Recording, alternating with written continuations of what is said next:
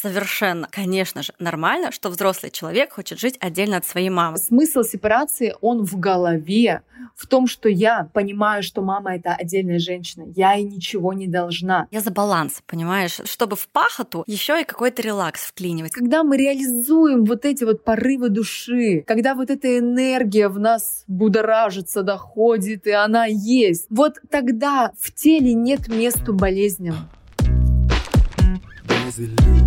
See, there's a loop.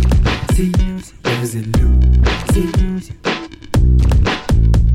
Всем привет, меня зовут Юлия Терентьева, и это подкаст «Без иллюзий». Я глубоко убеждена, иллюзии есть в жизни каждого человека. Особенно их много в тех сферах, где мы не чувствуем роста и развития. В финансах, в любви, в карьере. В каждом выпуске я отвечаю на ваши вопросы, помогаю расширить рамки мышления и раскрыть силу ваших мыслей. Если вы слушаете этот подкаст в первый раз, тогда немного расскажу о себе. Я ведущая подкаста «Без иллюзий», эксперт по развитию потенциала человека, коуч и астропсихолог. Если вы не знакомы с понятием астропсихология, мы, возможно, поговорим поговорим об этом позже в этом выпуске. А пока я расскажу вам о той гости, которая сегодня у меня в студии. Очень часто ко мне обращаются люди с запросами про семью, про отношения, про отношения родителей, детей. Я знаю, что такие вопросы находят отклик у многих людей. И чтобы глубже раскрыть тему семьи, я позвала в подкаст «Любовь Сурудо», сертифицированного коуча, автора бестселлера «Воспитывая счастливых людей» и создательницу аккаунта о материнстве, отношениях и семейном счастье.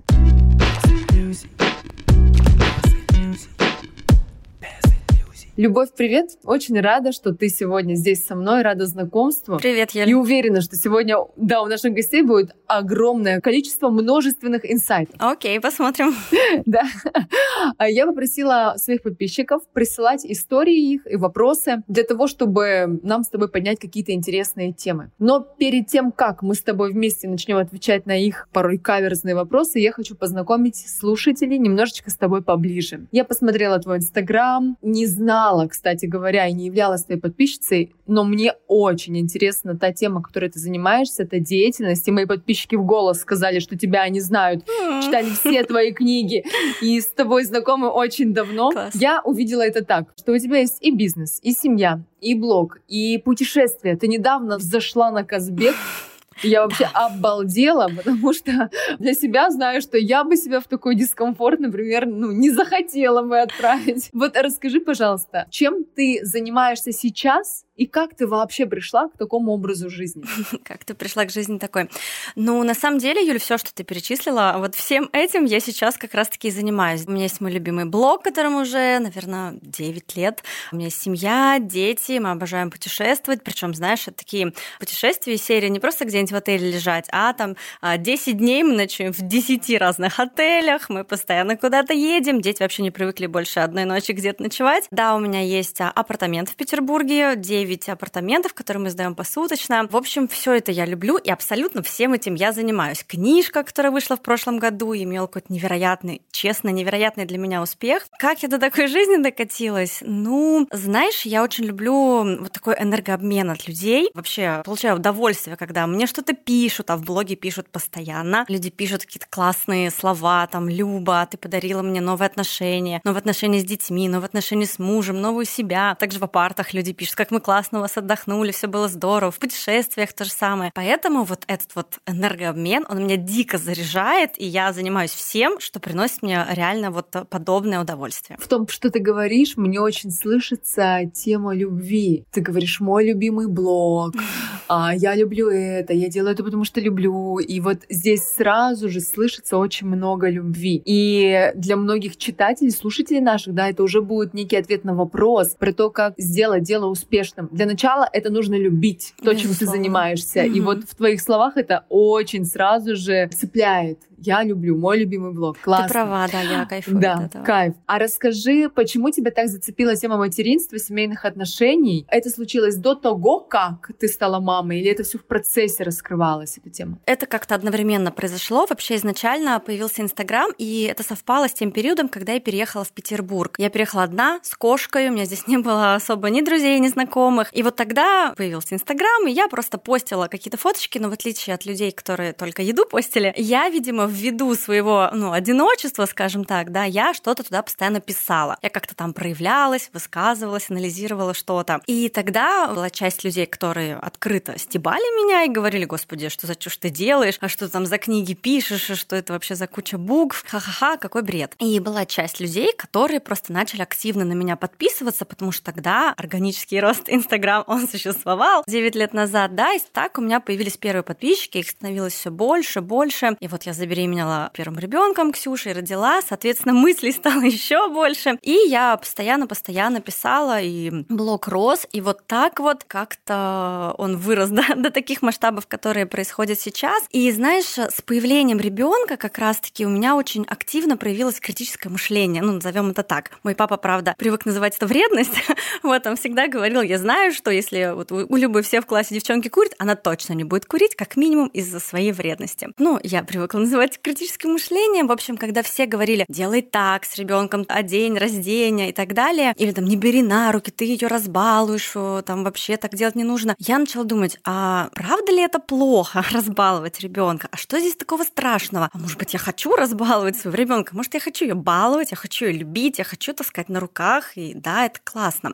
И как-то этот клубок начал закручиваться, когда я начала сомневаться, так ли плохо, а, когда дети имеют свое мнение, так ли мне нужно, чтобы ребенок был какой-то максимально послушный и по любой моей команде реагировал. И отсюда, ну, еще больше кейсов пришло в мой блог, еще больше людей писали, господи, как мне это откликается, спасибо. Вот так, соответственно, блог рос вместе с моими детьми, но потом родилась вот Даша, мой второй ребенок, и я вообще поняла, а, что это все еще были цветочки пока. Ну и, соответственно, с Дашей уже появилась книга, все очень масштабировалось в моем мире. Ты классный пример того, как, эм, становясь мамой, свою жизнь не ограничивать, получается, а только расширять и расти во всех смыслах и не привязываться к какому-то конкретному месту, к люльке, к кровати, еще чему-то, да к дому, а делать это все легко, вот так играючи, вот просто от души. Вот оно само, как, как ты хочешь, так получается, твоя жизнь складывается. Ну, слушай, Юль, я не могу сказать, что это прям было легко, да, уж если положа... Ну, мы понимаем, да. Да, это, да. конечно, было достаточно сложно, но лучше испытывать такие сложности, чем просто замереть и вообще не жить, лично для меня.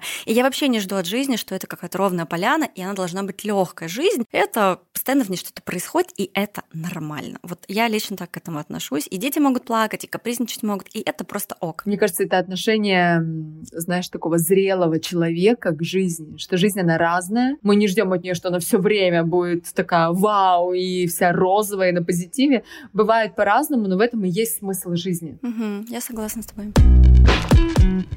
Давай тогда перейдем к нашим вопросам, которые у нас есть. Они здесь все очень разнообразные. Итак, поехали. Здравствуйте, очень люблю свою маму, но в последнее время я хочу, чтобы она жила отдельно. Я не хочу заботиться о ней, не хочу переживать за нее. Сейчас не могу принять в себе эти чувства. Не понимаю, почему я так стремлюсь к разделению своей маминой жизни. Раньше меня это устраивало. Героине 33 года. С папой мама развелась 30 лет назад из-за побоев, отец ушел из жизни через 5-6 лет после их развода. Мама воспитывала моего двухлетнего сына, пока я устраивала свою личную жизнь, устраивалась на работу в другом городе. Теперь ребенок привязан к маме. Я себя за это виню. Когда я перевезла маму и сына в город, где мы освоились, мы стали жить все в одной квартире. Я разрывалась, чтобы угодить всем, и мужу, и маме, и ребенку. Мне всегда казалось, что я должна маме за то, что она помогала мне. В процессе поиска ответа на вопрос моя мечта открыть ногтевую студию, магазин детской одежды, но ничего не делаю для этого. Почему? И время, и возможности все есть, и деньги есть, но реализации нет. Я наткнулась на курс по астропсихологии, надеюсь, что на мой курс, и после его прохождения стала предполагать, что вся суть в обидах на отца, но с каждым днем подсознание мне говорило, что моя мама опора для меня, и я не самостоятельна. Наши отношения с мамой становились напряженными. Я стала вытеснять ее из своей квартиры, из семьи, из личной жизни. Она это чувствует, постоянно обижается. Когда я завожу разговор, что она должна жить отдельно, мама плачет. Недавно у нее случился приступ, она задыхалась. Теперь я и вовсе не знаю, что делать. Подскажите, это нормально, что я испытываю чувства такого рода по отношению к маме? Или это надуманная причина, чтобы оправдать свое бездействие? Люб, какое твое мнение? Давай твое сначала. Слушай, ну на самом деле тут очень много вопросов, мне кажется, даже не один. Но на самом деле первое, что хочется сказать, совершенно, конечно же, нормально, что взрослый человек хочет жить отдельно от своей мамы. Девушка спрашивает, почему я стремлюсь к разделению своей жизни от маминой жизни? Ну, потому что ты — это не твоя мама, твоя жизнь, твоя жизнь, жизнь твоей мамы совершенно другая жизнь. Одно дело, когда ты была ребенком, она была взрослым, и вы жили вместе, нуждались просто в этом, это была жизнь необходима необходимо. Сейчас вам жизненно необходимо как раз-таки разойтись. И я не знаю, да, какие есть договоренности, кто там содержит маму, она на полном обеспечении. Вряд ли мама захочет сама сейчас снимать себе квартиру и уехать. Может быть, э, девушке стоит э, там, на первом этапе поснимать ей жилье, да. И, конечно же, нужно объяснить, что это нужно для отношений ее с мамой, потому что, ну, знаешь, на мой взгляд, любой взрослый человек должен понимать, что он не хочет жить в семье своего ребенка. Я бы не хотела жить с мужем своей дочки, и я думаю, даже эта мама не хотела бы жить когда-то с мамой своего мужа. Если она это не понимает, странно, грустно, нужно это объяснять и говорить словами. Говорить, конечно же, из я позиции, не ты бессовестная, бестолковая и такая сякая, а для меня это важно, я хочу жить со своим мужем, со своей семьей, и наши с тобой отношения для меня тоже важны. Именно поэтому я хочу, чтобы мы жили раздельно, чтобы мы радовались встречам, а не делили какие-то постоянно обязанности, будни и рутину. Вот, ну и тут еще о чем хочется сказать, наверное, это все-таки проблема а, сепарации в тот момент, когда они когда должны были разойтись, мама с дочкой, да, в подростковом периоде, возможно, а, мама разводилась с мужем, и, соответственно, из-за этого дочка начала ее спасать. Она стала взрослым, мама стала немножечко ребенком, вот эта вот игра спасатель-жертва, она затянулась, плюс еще этот переезд, внук, она теперь себя еще больше чувствует обязанной. Я, конечно, за то, чтобы родственники имели родственные отношения, а не вот такие вот зависимые. Поэтому совершенно нормально, что вы хотите разъехаться с мамой. Абсолютно точно этот вопрос нужно решать аккуратно, не боясь, что она начнет плакать, там, да, вот эти вот приступы, это тоже такая, ну, с точки зрения там психосоматики, можно говорить, вторичные выгоды и так далее. То есть мама это не придумывает, она это чувствует действительно, но она пытается так вас удержать. Очень-очень много тут уже моментов, э, такая большая лесенка. Нужно все равно разговаривать, нужно строить вашу жизнь, помогать маме тоже от вас отделиться и строить свою жизнь. Супер, спасибо, Люба. А я прям добавлю, потому что здесь в тексте много вопросов, я на те, которые Люба не осветила, добавлю. Вопрос в конце. Это является надуманной причиной, чтобы оправдать свое бездействие, или я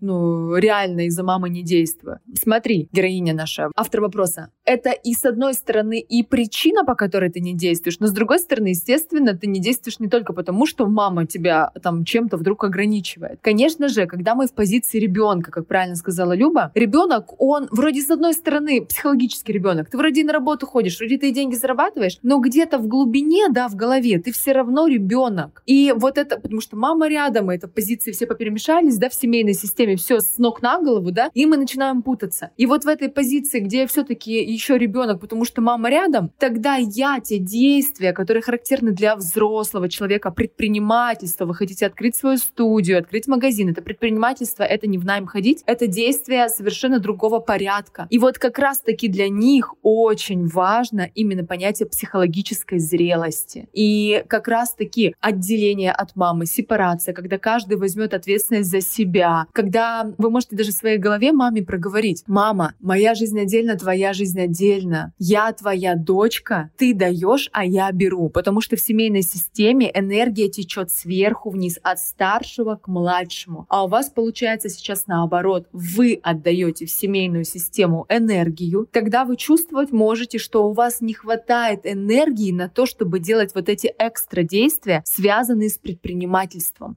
потому что там понадобится, ну прям хорошее количество ресурса на то, чтобы действовать, не сдаваться, да, и продолжать вот эту вот свою линию. И как раз-таки вы можете себе представить в голове, как вы видите перед собой свою маму, за ней ее маму, вашу бабушку, и вот несколько женщин рода, пусть даже образно, и увидеть, как энергия течет от них к вам. Всегда смысл женской линии вообще рода в том, чтобы дать жизнь. Смысл в том, чтобы продолжить ее. Они свою задачу выполнили. Теперь ваша задача жить, кайфовать, устремить ресурс свой на себя, да, потому что когда мы развернуты к маме, когда вообще мы много думаем про маму, про переживаем за нее, когда мы думаем, как там, что ее жизнь сложится, не сложится, у нас ресурс направлен обратно. И вместо того, чтобы вкладывать его в свою жизнь, мы отдаем его назад системе. И, конечно, конечно же, у нас не хватает ресурса на то, чтобы действовать. И поэтому, вот как Люба правильно рассказала некоторый план, да, отделяемся, потихонечку маме отдаем ответственность, себе свою забираем, живем со своей семьей отдельно, придет энергия и появится, когда еще в голове это все прокрутится, на то, чтобы действовать дальше и создавать свой проект, свой бизнес. А, недавно у меня в Инстаграме и в Телеграме вышло обсуждение этой темы, в том числе, вот я сейчас тоже смотрю, какая интересная, классная, горячая тема. Оно связано с тем, было это обсуждение, что я сейчас летом, может быть, на какой-то период приехала в Сочи, в свой дом в Сочи, а у меня здесь в том числе и мама живет, потому что она за этим домом присматривает. И вот мне кто-то из подписчиков тоже задал этот вопрос. Юль, ну ты же типа тоже сама сейчас с мамой живешь, ты же тоже не сепарирована. И я рассказала о том, как я смотрю на этот контекст, на этот вопрос. Я прошла сама большую очень историю в плане отделения психологического от мамы. Но, правда, я из дома уехала, мне только-только исполнилось 20. Я уехала из Красноярска, из своего родного города, уехала в Москву. И с этого момента я полностью себя обеспечивала, не было никакой материальной привязки. Но я увидела, что в голове какое-то достаточно долгое время я очень переживала за маму, за то, как она, что она, как она развивается. Даже когда получилось так, что мне удалось перевести маму поближе к себе, туда, в Подмосковье, где тогда больше обитала, в Москве, и она была в Подмосковье. И то я в голове прокручивала, а как там, а чего там. Я была очень сильно привязана. И моя по-настоящему сепарация, несмотря на то, что я отделилась, уехала в 20, зарабатывала уже сама с 14, она на самом деле стала происходить тогда, когда я начала достраивать в голове фигуру отца. И именно с появлением, потому что я же воспитывалась без папы, и вот наша героиня вопроса автор, она тоже без папы, по сути. И вот когда в поле появляется отцовская фигура, тогда материнская автоматически отделяется. И дальше, смотрите, на протяжении жизни сепарация психологическая, это не значит, что мы никогда не пересекаемся одной территории, теперь как черт от ладана друг друга шугаемся и боимся даже оказаться рядом, чтобы, не дай бог, оказаться вдруг там сепарированными или не сепарированными. Смысл сепарации, он в голове, в том, что я понимаю, что мама — это отдельная женщина, я ей ничего не должна, я за свою жизнь ей доплачивать не должна и отдавать какие-то долги. И те моменты, когда мы оказываемся с мамой на одной территории, вот как сейчас у меня там, в какой-то там этап жизни, я понимаю, что я не завишу финансово, психологически. И более того, это для меня дополнительный такой тренинг по проработочке. Я смотрю, где у меня там что еще может возникать, какая реакция. И я ее беру в работу, и не мама там какая-то не такая плохая, а я смотрю, что там у меня еще возникает, где, может быть, еще какие-то зацепки остались. И поэтому я воспринимаю этот этап как просто очередное, наверное, углубление скорее наших отношений, а не как следствие какой-то зависимости. Добрый день. Хочу поделиться своей историей. В 2014 году после тяжелого развода мне обнаружили доброкачественную опухоль в легком, и я перенесла сложную операцию. А после этого моя жизнь наладилась, я вышла замуж, родила ребенка, но спустя пять лет у меня находят опухоль в щитовидной железе. Половину щитовидки удаляют. 2022 год у меня находят опухоль в груди доброкачественную. Пока наблюдаемся, операция не требуется. У меня вопрос. Есть ли в этом какая-то закономерность? Проблем со здоровьем? Где искать причину? Хочется жить здоровой жизнью и не бегать по больницам. Что влияет на наше здоровье? В каком направлении нужно работать с собой, чтобы быть здоровым?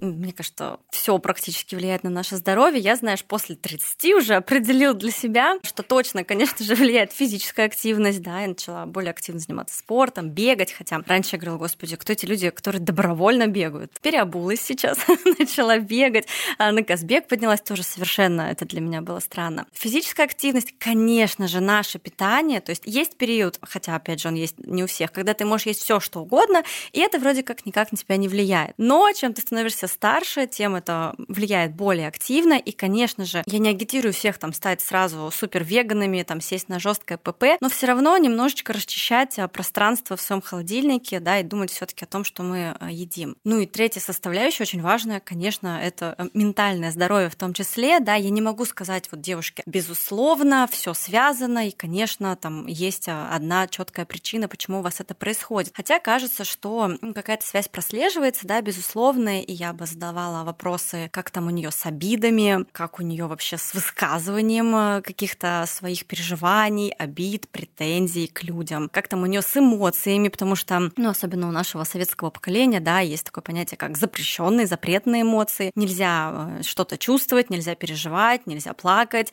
да, когда раньше говорят, тихо, тихо, ты что не плачешь, тебя сейчас услышат, вон на тебя все смотрят, и ты вроде это вроде бы ты, ты это испытываешь, это абсолютно естественные эмоции, но как будто бы их нельзя испытывать. И мы это все куда-то поглубже прячем, нельзя говорить, что мне плохо, нельзя говорить, что мне что-то не нравится. Вообще вопрос, а как мне, а нравится ли мне это, он вообще какой-то странный, даже стыдный, зачем думать, как мне. Вот там главное, что люди подумают. В общем, очень много вот этих вот историй, когда все уходит куда-то вглубь и все под запретом, но оно же есть, потому что оно естественно. И оно вот там вот внутри где-то живет, и опять же, да, этот а, защитный механизм нашего тела, все это спрятать, и тем не менее оно как-то должно где-то, потом наша иммунная система начинает с этим бороться. Ну вот, на мой взгляд, это как-то примерно так выглядит. Супер. Я дополню. Опухоли это в целом следствие непроговоренных эмоций, обид, да, это такая прям база-база для опухолей. А если посмотреть по органам, куда вам ударило? Во-первых, легкое, это продышать полной грудью. Ну, очевидно, да, что это uh-huh. развод действительно дался вам сложно. И дышать полной грудью, быть собой было, видимо, и в отношениях сложно, и вот оно дало такие последствия. Дальше, щитовидка. Щитовидка — это наш щит. Это в том числе наши границы. А какая я? Да, а где мое дозволено, а где мне хорошо, где мне не очень. То есть об этом надо научиться. Во-первых, сначала надо понять, где мои границы, а потом о них уже смело заявлять, проявляться, да, в мир. И дальше грудь — это такая, такой намек от организма на то, а какая я женщина, принимаю ли я себя вообще такой, принимаю ли я свою женственность. Потому что опухоль груди — это про непринятие своей женственности. У меня есть а, на YouTube один выпуск, там, правда, про рак груди, да, уж такая крайняя стадия, но очень интересная история, показательная про то, как терпят женщины, да, и как это все дальше вот, вот так вот трансформируется. Но и здесь бы я, конечно, пожелала автору вопроса однозначно заказать себе, посмотреть у меня кармический путь, вектор развития души, потому что когда мы не реализуем наши базовые задачи, но куда-то надо уходить этому напряжению. И если человек не умеет, вот как правильно Люба сказала,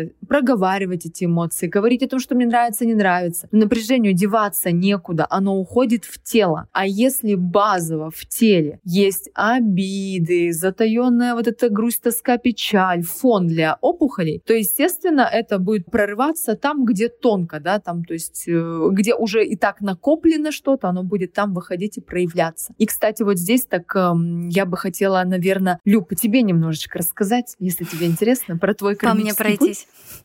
Да, мне очень да? интересно. Да. да. Я тут приготовила твой разборчик, твою карту, ну и так пару слов заодно тебе скажу.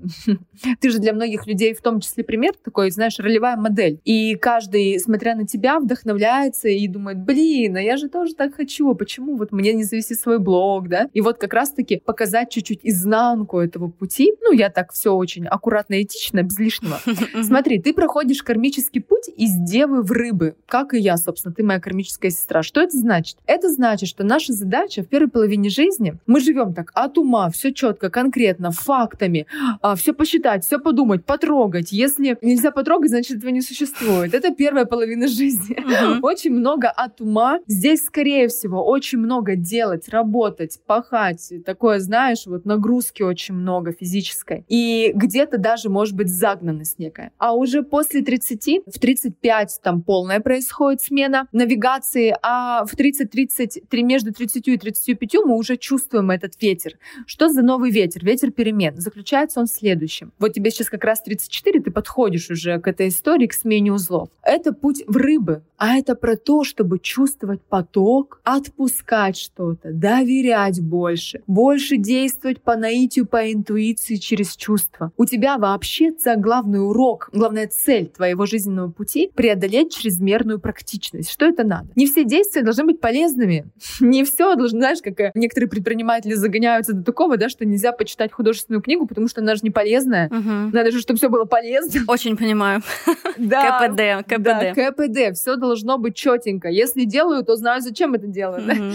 И вот эта вот история про то, чтобы просто полежать, посозерцать, половить вдохновение. Вот для тебя это цель твоей жизни. То есть научиться, по сути, кайфовать, потому что и расслабляться. Твой о, кармический путь от буквалиста, то есть человека, который все делает четко, буквально, конкретно, к танцорам и мечтателям. То есть твоя задача, ну, как знаешь, немножечко отлететь от ума, Mm-hmm. Вот э, стать такой немножко сумасшедшей, отойти от вот этих всех четких планов, конкретики и действовать по наитию. Главный урок твоей жизни — преодолеть негативное отношение. То есть на все надо в жизни научиться смотреть через призму, что в этом хорошего, почему это так нужно, да? Фильм «Полиана» не смотрела? Mm-mm. О, тебе это, вам с семьей, это будет обалденный фильм на вечер.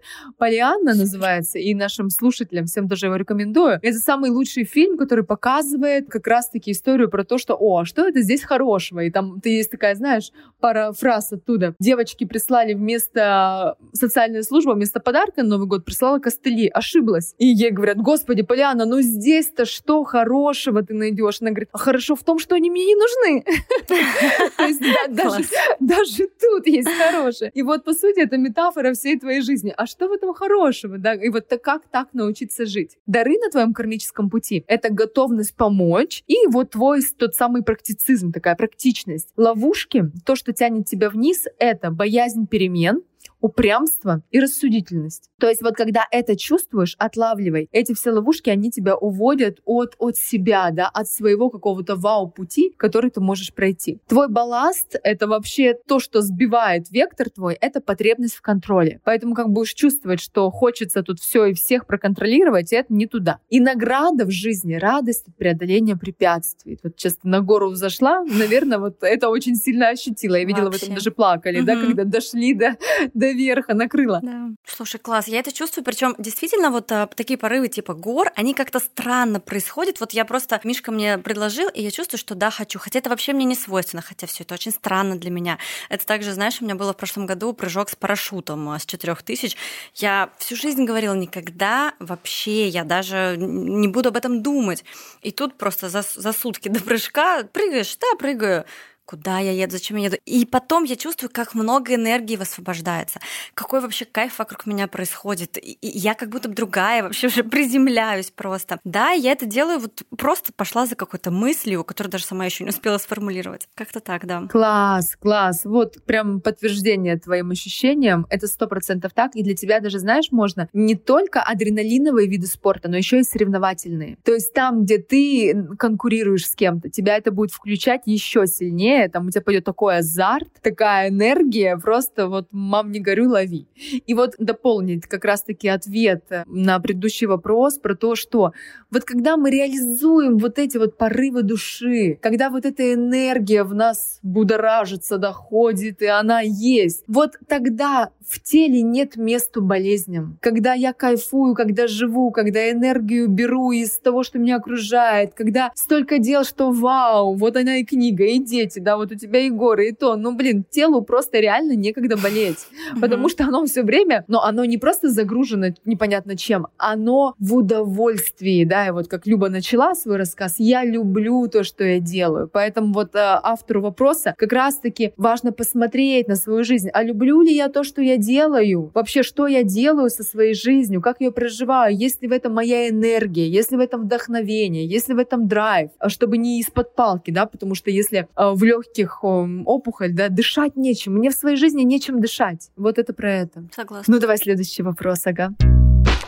Люба, интересно узнать, как на ребенка не переложить свои нереализованные в детстве мечты. Например, быть стюардессой, чтобы посмотреть мир, ходить в красивой форме. Не сложилось. Теперь сын мечтает быть летчиком, чтобы посмотреть мир и носить красивую форму. У меня страх за сына с этой профессией срабатывает, потому что здесь есть мои программы на подсознательном уровне. Страх, что это опасно, что летчики много пьют после прилетов, очень много примеров есть в жизни, страх, что рано уходят на пенсию и потом не востребованы. Какое твое мнение? Слушай, девушка начала со страха не переложить изложить свои мечты, а закончила страхами, что он будет пить, что он будет невостребованный и куча каких-то других. Не очень понятно, в чем реально страх, но то, что родители очень часто перекладывают на детей свои нереализованные мечты, это, конечно, действительно проблема. Какой тут можно дать совет? Ну, во-первых, если вы уже понимаете, что это проблема, и вы не хотите, это уже классно, значит, есть с чем работать. А второе, важно понять, что вы — это вы, не ваши дети, и разрешить им идти свой путь. Ты говорила о том, что мы рожаем детей, детей для того, чтобы продолжить свой род и отпустить их, опять же таки, в этот мир. И они будут жить свою жизнь, и мы просто можем их направлять. Конечно, мы как родители можем сеять зерна, мы можем показывать классный пример, да, что вот круто, например, учиться там реализовываться, зарабатывать деньги, чтобы потом как-то себя обеспечивать, жить комфортно или там путешествовать. Мы можем это все показывать, но мы никогда не сможем ребенка заставить, если вдруг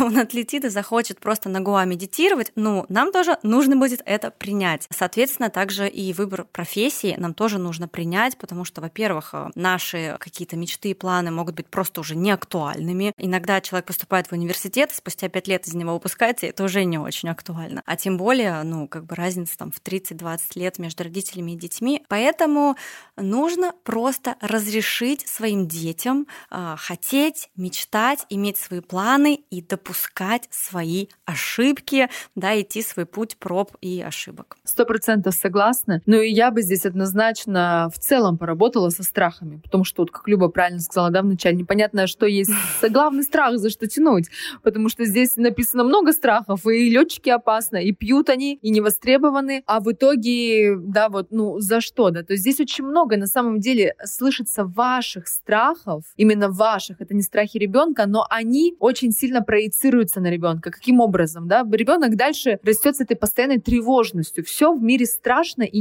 небезопасно. И очень часто именно этот материнский страх и притягивает к ребенку вот эти ситуации, с которыми дальше надо как-то что-то делать. И поэтому на, в данном случае ребенок вам подсвечивает ваши личные страхи, вашу личную зону роста. И здесь я бы думала пока вообще не про ребенка, а пошла бы реально к хорошему психологу, психоаналитику и поработала бы со своими страхами, с тем, откуда они растут. Потому что чем более спокойная вы, довольная своей жизнью и реализованная, да, во всех смыслах, тем ребенку легче. Ему, как говорится, только не мешайте. Не мешайте реализовываться, искать себя, не заглушайте его собственный голос души, потому что у ребенка он очень сильный, и чем меньше мы фоним, тем им, собственно, и легче слышать себя. Угу, согласна, да. Знаешь, иногда родители просто говорят, ну я-то уже взрослая, я-то уже точно знаю, я-то пожила. Даже если так, ну вы же пожили, вы совершили свои ошибки, поэтому сейчас вы такая умная и опытная, дайте ему тоже пожить и совершить свои Совершить ошибки, свои, да, да. да. Ну, для того, чтобы проверить, а, перекладываете ли все таки свои мечты на ребенка или нет, я вообще всегда за то, чтобы разговаривать с ребенком, спросить у него, во-первых, о чем он мечтает, чего он хочет и почему он этого хочет. И если ребенок говорит, ну, я мечтаю, потому что там ты, мама, мне про это говорила, или начинает отвечать вашими словами, ну, потому что летать это очень классно, и вы это отслеживаете, то, конечно же, говорите, слушай, класс, я тоже об этом мечтала, может быть, я об этом тебе так много рассказывала, может быть, я как-то повлияла на твое решение.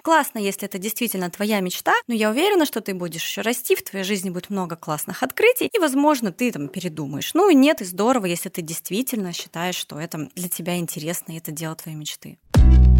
Music. Люб, я недавно делилась со своими подписчиками тем, какой переживаю этап и период. Что хочется сейчас немножко замедлиться, затормозиться, насладиться теми результатами, которые у меня уже есть, я добилась. И мне люди задали такой вопрос. Юля, а можно ли в такой неспешной жизни, которую ты сейчас проживаешь, что я сижу тут в Сочи, чилю, кайфую, знаешь, тут не слишком что-то делаю, как им кажется.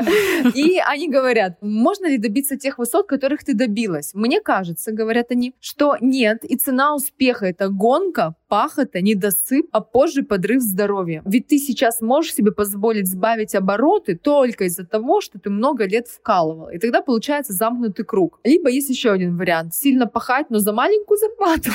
И остаться совсем разбитого корыта. Ох, это вообще этого не стоит. Вот, и люди спрашивают, как ты думаешь, есть ли вариант добиться успеха без гонки и пахоты? Кстати, классно, что именно ты отвечаешь на этот вопрос, потому что у нас с тобой одинаковые, по сути, векторы пути, и мы с тобой обе до 30 лет нормально так, наверное, повпахивали. Слушай, ну, я думаю, человек, безусловно, прав, что ты ничего не можешь добиться, если ты сначала не вкладываешь, если ты сначала действительно не пашешь, не учишься, не изучаешь, не пробуешь, не ошибаешься, не падаешь и не встаешь. Но очень важно все таки начинать отслеживать свое физическое состояние и периодически останавливать себя и действительно где-то выдыхать, релаксировать. Пусть изначально делать это настолько, насколько это возможно, да, там хотя бы на денечек, на часочек, на вечерочек. Далее уже а, пробовать делать делать это все чаще и чаще, и на самом деле до сих пор, несмотря на то, что я там много могу себе позволить и так далее, также я, я не могу без этого, я не могу без активности, я, ну, как я уже говорила вначале, люблю в том числе этот энергообмен, я впахиваю туда-сюда, бегу, пишу, там, в блоге отвечаю, в директе постоянно, когда чувствую, что я уже устала, когда чувствую, что этого много, в общем, я за баланс, понимаешь, да, чтобы в пахоту еще и какой-то релакс вклинивать, и тогда, соответственно, ты можешь а, потом снова идти, ну, и там, в кавычках пахать, пахать, потому что такое достаточно грубое слово, я все таки за то, чтобы немножечко к себе бережно относиться, но знаешь, есть такая воронка истощения, это вот когда ты как раз-таки только впахиваешь, или когда, например, в семье ребенок появляется, и все силы только туда, и человек начинает отказываться от каких-то неважных. Вот есть что-то важное, это ребенок, а есть неважно, там, кремом мазаться, вообще спать, есть, прогуляться в парке с подружками, там, поболтать 30 минут. Я это потом, когда ты сделаю, от всего этого откажусь. И в итоге человек э, впадает просто в истощение, потому что вот эти мелкие, неважные, незначительные вещи, это как раз-таки те самые вещи, которые дарят нам ресурс, энергию, эмоции на что-то глобальное, на вот эту вот пахоту. Соответственно, если от всего отказаться, то просто уже ты и пахать перестанешь, и удовольствие тоже не сможешь получать, потому что ты будешь максимально истощен, и люди думают, ну я потом когда-нибудь снова начну это делать, там подружке когда-нибудь позвоню через пять лет, но, к сожалению, чем дольше мы от этого отказываемся, тем сложнее потом вернуть себя к какому-то нормальному состоянию. Поэтому я за баланс, да, немножечко поработали, там, немножечко поработали, и все таки потом пришли там и наградили себя. Да, я полностью согласна. Я вот делилась тоже в Телеграме своей мыслью о том, что важно отследить у себя эти загоняющие механизмы. То есть, что нас так гонит вперед. На самом деле это очень про историю того, что растет из семьи, из детства, да, вот это желание быть лучше всех мама нам сказала, что вот только такое она будет меня любить. И то, причем она, может, не говорила, это в моей голове так отложилось. Если папа из семьи уходит, то это желание быть для папы идеально, я не такая, да. И вот эти детские механизмы я бы просто рекомендовала, чем раньше, тем лучше, начать работать с собой через психологию. Или классные курсы проходить, да, или своего терапевта в том числе, или не или-или, да, а и-и. И какие-то классные курсы, и личная терапия. И начать отслеживать эти загоняющие механизмы, механизмы, потому что нас гонят вперед именно они. И чем раньше мы их отслеживаем, тем больше у нас в голове появляется вообще дорожка нейронная про то, что, а, это что, и отдохнуть можно, а что это можно вот, вот так вот, да? Как знаешь, есть такой мем, кот такой сидит, как это можно не страдать? Это что, предать всю родовую систему, да?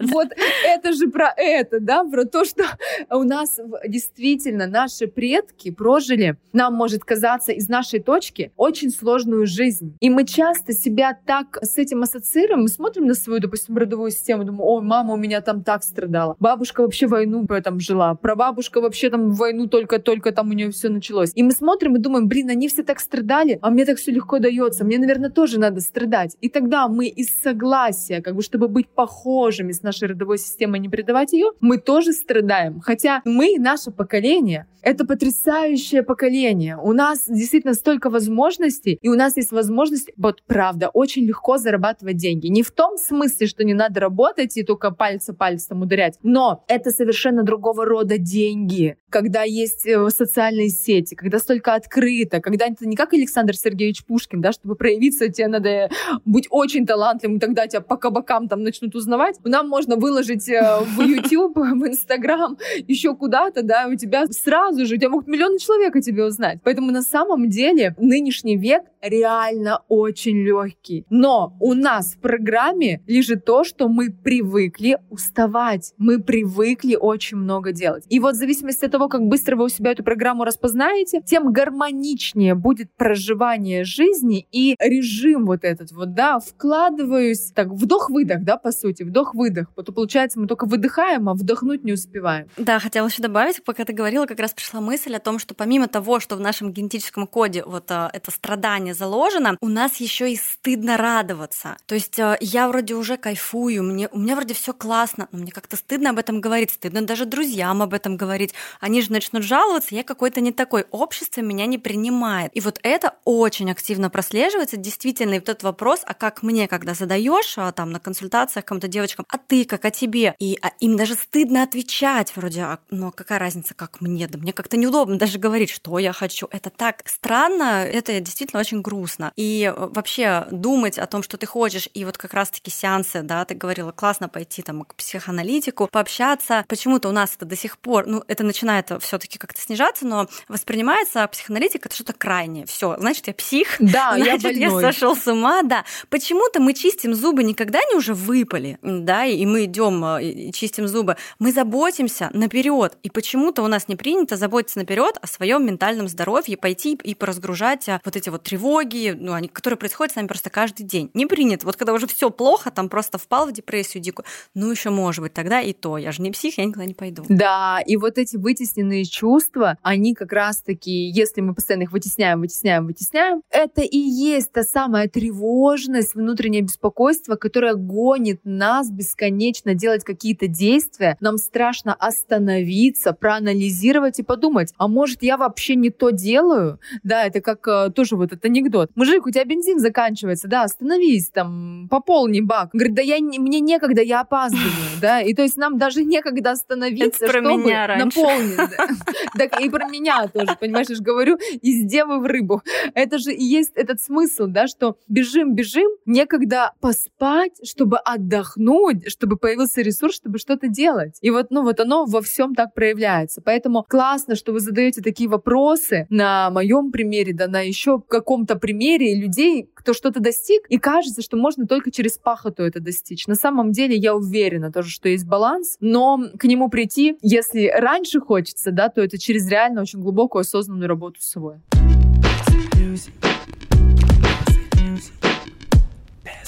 Ну, я скажу спасибо Любе за то, что она нашла время, выделила, пришла познакомиться с моими слушателями и подписчиками, рассказала свое видение на те вопросы, которые вы прислали к нам э, в подкаст. Люба, спасибо тебе большое. Юль, спасибо тебе взаимно, что позвала. Мне было очень приятно и очень познавательно с тобой общаться. И ты была у меня первая. Это мой первый в жизни подкаст. Вот, поэтому спасибо тебе огромное. Мне было очень-очень комфортно. Классно. Спасибо тебе большое. Я надеюсь, дорогие друзья, что вы дослушали слушали до конца, потому что это очень интересно. И наверняка в вашей жизни, благодаря нашему подкасту, станет меньше иллюзий в разных жизненных сферах. Если после этого выпуска вы захотели поговорить со своей семьей, со своими детьми, со своими родителями, значит, наша цель достигнута. Я бы даже дала домашнее задание. Сказать сегодня своим родителям, своим близким людям о том, как вы их любите. Поделиться с ними своими чувствами, не вытеснять их. Если есть что-то, что наболело и у вас там где-то лежит на полочке, вот как раз-таки прекрасная возможность поделиться. Мы будем будем рады вашим звездочкам, отзывам в iTunes и подписке на любой удобный подкаст-платформе. Так вы поможете развитию нашего проекта и покажете свой интерес к нему. Подписывайтесь на мой телеграм-канал Юлия Терентьева, там я также рассказываю о росте экспертов через мышление. И подписывайтесь, конечно же, на блог Любы, там много интересного о воспитании детей, о гармоничных отношениях с мужем, ну и наверняка будут новые горы, новые покорения, новые